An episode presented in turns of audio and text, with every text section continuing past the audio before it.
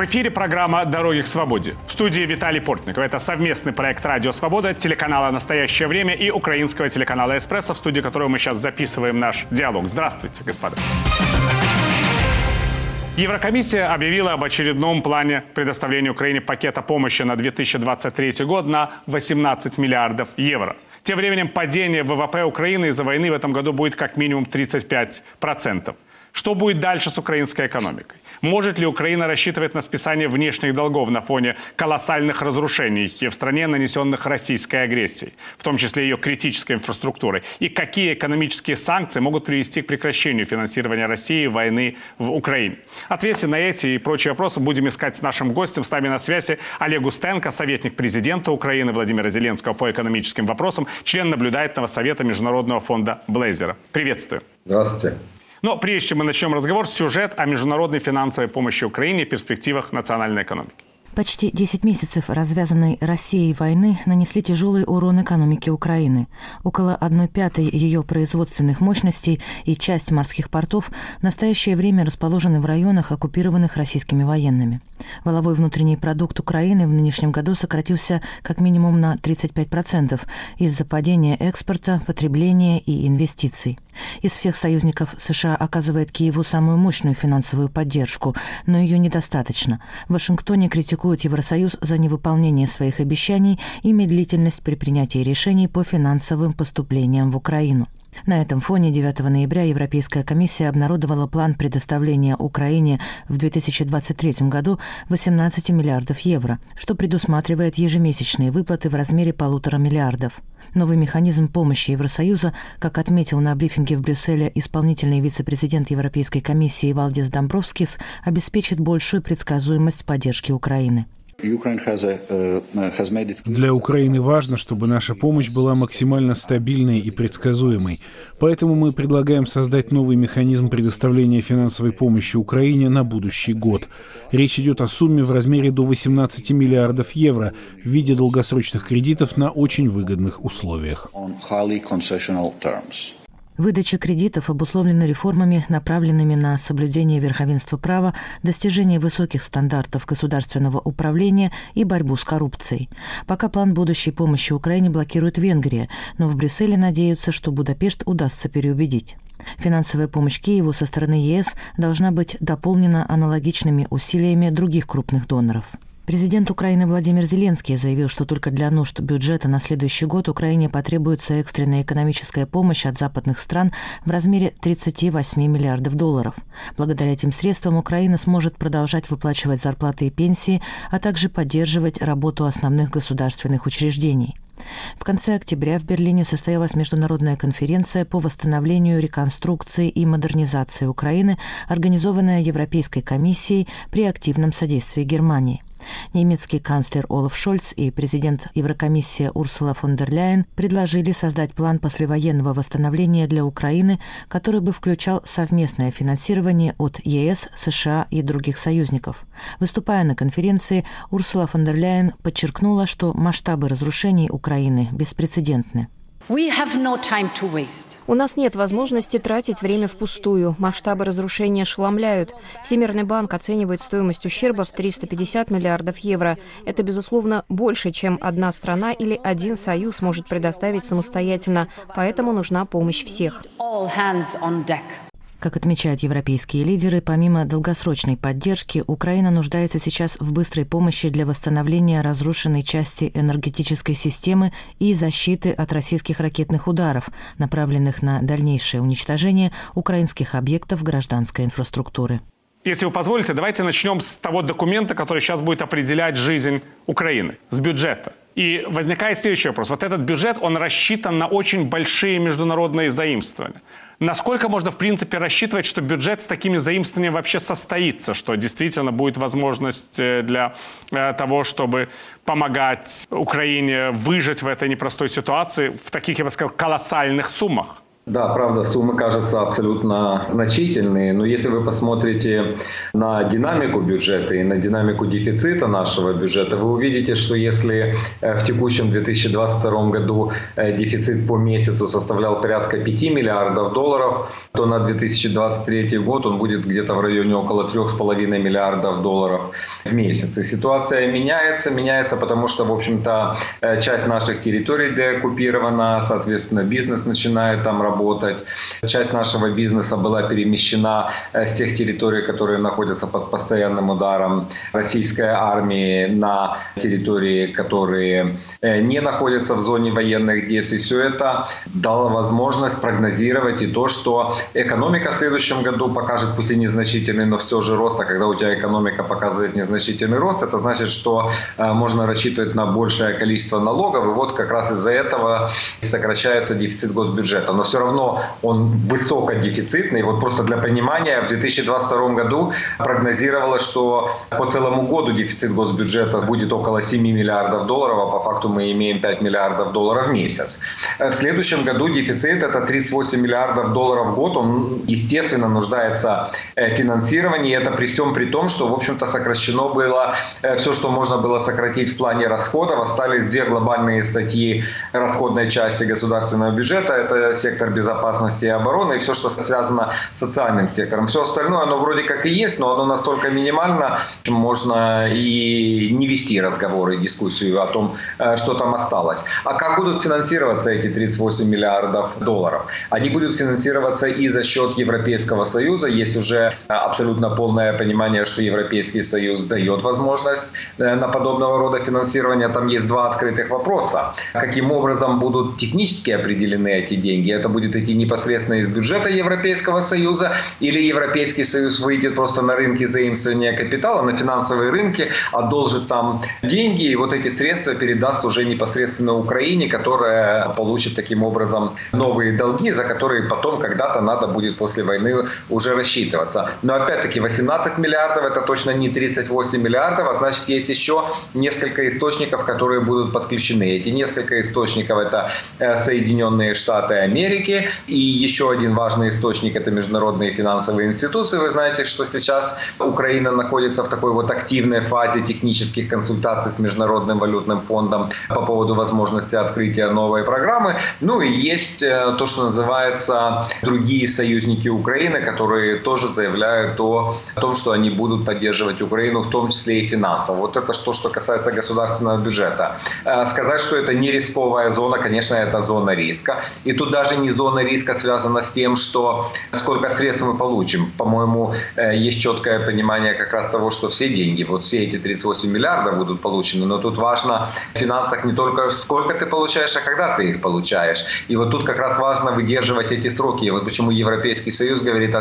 3,5 миллиардов евро в месяц. Почему 3,5 миллиарда в месяц? Потому что вот это как раз тот дефицит, который месячный определен.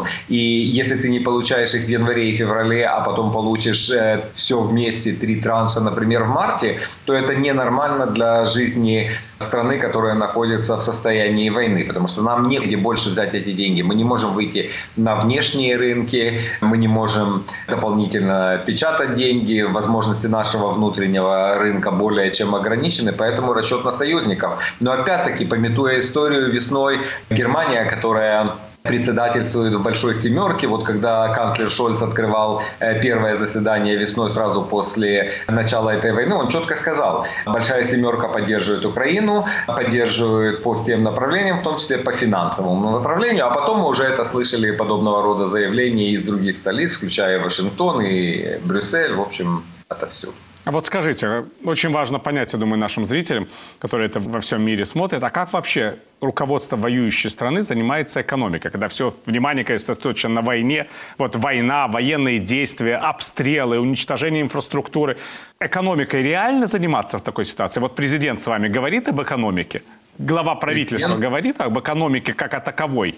Если говорить вообще в плане по цифрам говорить, первые две недели, скажем так, войны мы фиксировали разрушение где-то на 100 миллиардов долларов. Сейчас цифра находится в пределах, я бы сказал, от 600 до 750 миллиардов долларов. Это то, что прямые убытки у нас есть, у нашей экономики. Если говорить, э, что мы включаем туда еще непрямые убытки, то тогда сумма будет э, где-то на уровне около 1 триллиона долларов. И если говорить, э, можно нельзя возродить эту экономику и где взять для этого средства, то мы все-таки с вами говорим про нашу экономику, которая в прошлом году показала э, максимальный уровень своего валового внутреннего продукта, а это было 200 миллиардов долларов или около 200 миллиардов долларов.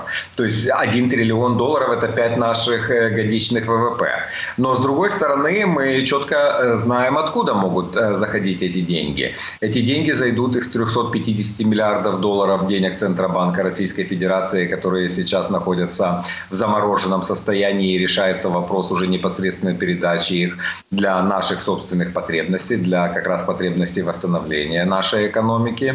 И вторая группа средств, которая фактически уже зафиксирована, это около 150 миллиардов долларов, то, что называется средства российской номенклатуры, которые либо уже заморожены, либо вот э, совершенно скоро будут заморожены, потому что уже они идентифицированы, и известно, где они находятся, и, идут просто э, технические и юридические работы по наложению ареста на эти средства. Но все равно это полтриллиона долларов, а общий убыток в 1 триллион долларов. И вот это дальше, последующее, это как раз и идет обсуждение репараций, контрибуций, которые должна будет Россия платить. Но я понимаю, что ваш вопрос это больше все-таки не по финансово, а э, что точно стоит восстанавливать. И когда мы говорим, э, что и как восстанавливать, стоит или не стоит восстановить жилье, которое было построено, я не знаю, в 60-х годах советского времени, э, низкоэффективное, не очень удобное, не очень комфортное, или все-таки надо строить совершенно новое жилье, уже пользуясь новыми технологиями,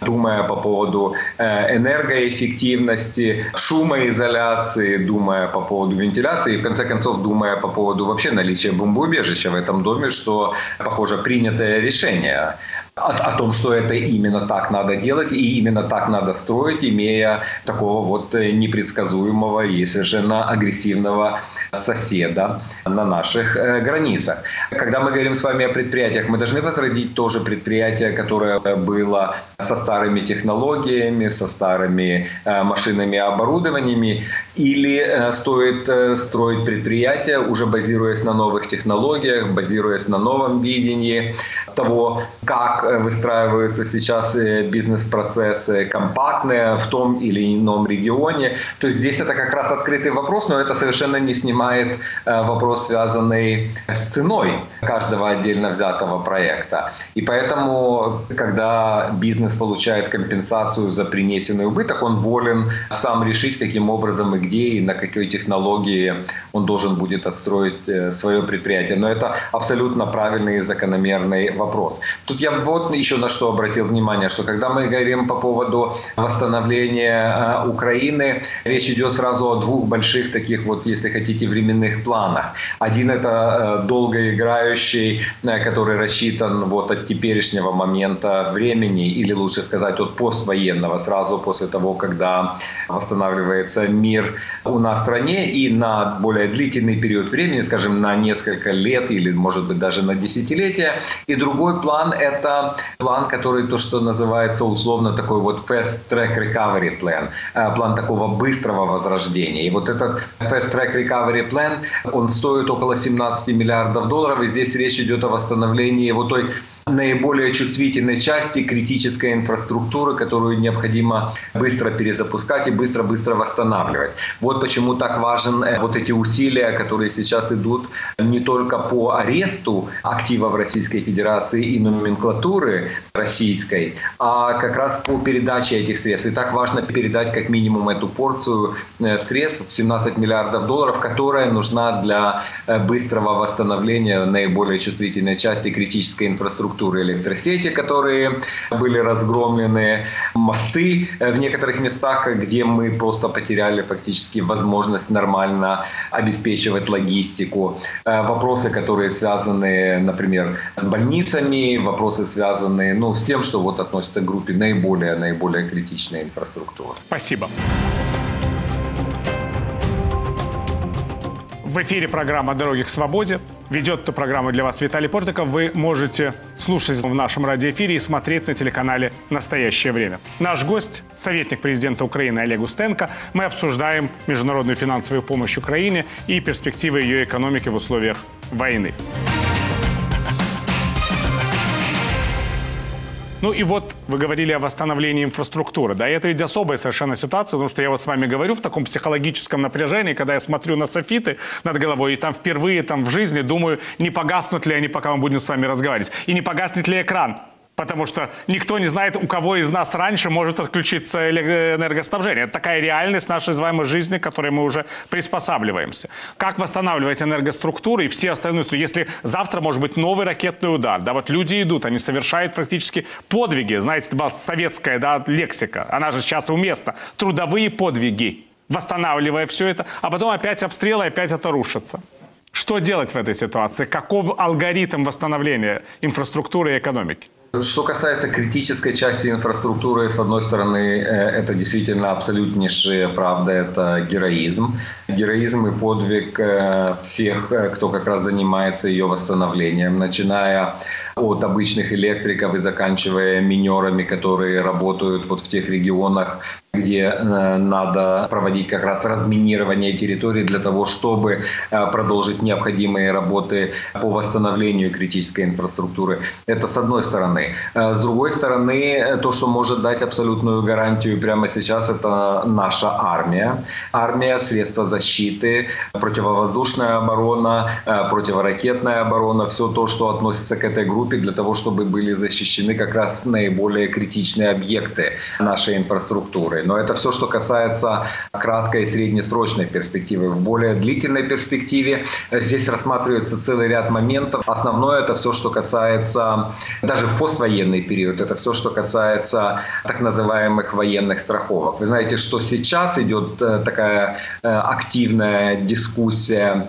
по поводу того, а кто и каким образом сейчас может предоставлять для бизнеса, работающего в Украине, не обязательно украинского а, и иностранного, так называемые военные страховки. А, то есть, когда ты страхуешь не все подряд, а вот только вот э, действия, которые идут со стороны Российской Федерации, атаки со стороны Российской Федерации, которые могут разрушить всю любую инвестицию. После восстановления мира у нас в стране э, Россия будет продолжать, пусть и минимально, но торговать с миром. И э, вот во время время этой торговли все время будет организовываться э, такой э, фонд, если хотите, страховой фонд, куда будут перечисляться часть средств, которые Россия будет получать за свой экспорт. И вот эта часть средств, которые Россия будет получать за свой экспорт, они будут фактически там заморожены до того момента, пока не будет нанесено какой-нибудь ущерб, либо по какому-нибудь объекту, находящемуся на территории Украины, и тогда можно будет автоматически списывать средства из этого условно страхового фонда. К слову сказать, это по аналогии того, как и сейчас идет движение.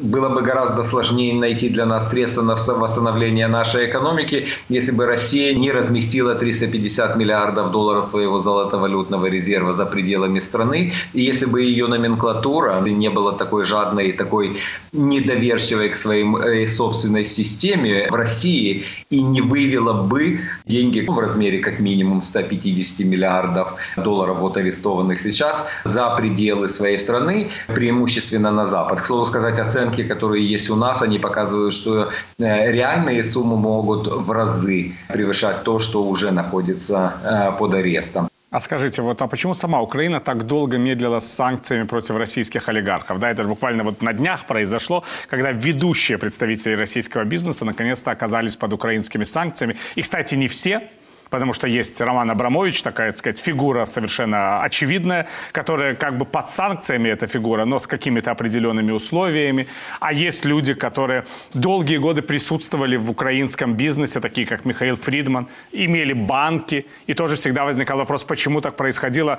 Эти вопросы, кстати, мы задавали с 2014 года, да, но практически после начала этой большой войны эти люди еще долгое время могли себя ощущать, по крайней мере, в условиях своих бизнес-отношений с Украиной более комфортно, чем в условиях своих бизнес-отношений с Западом.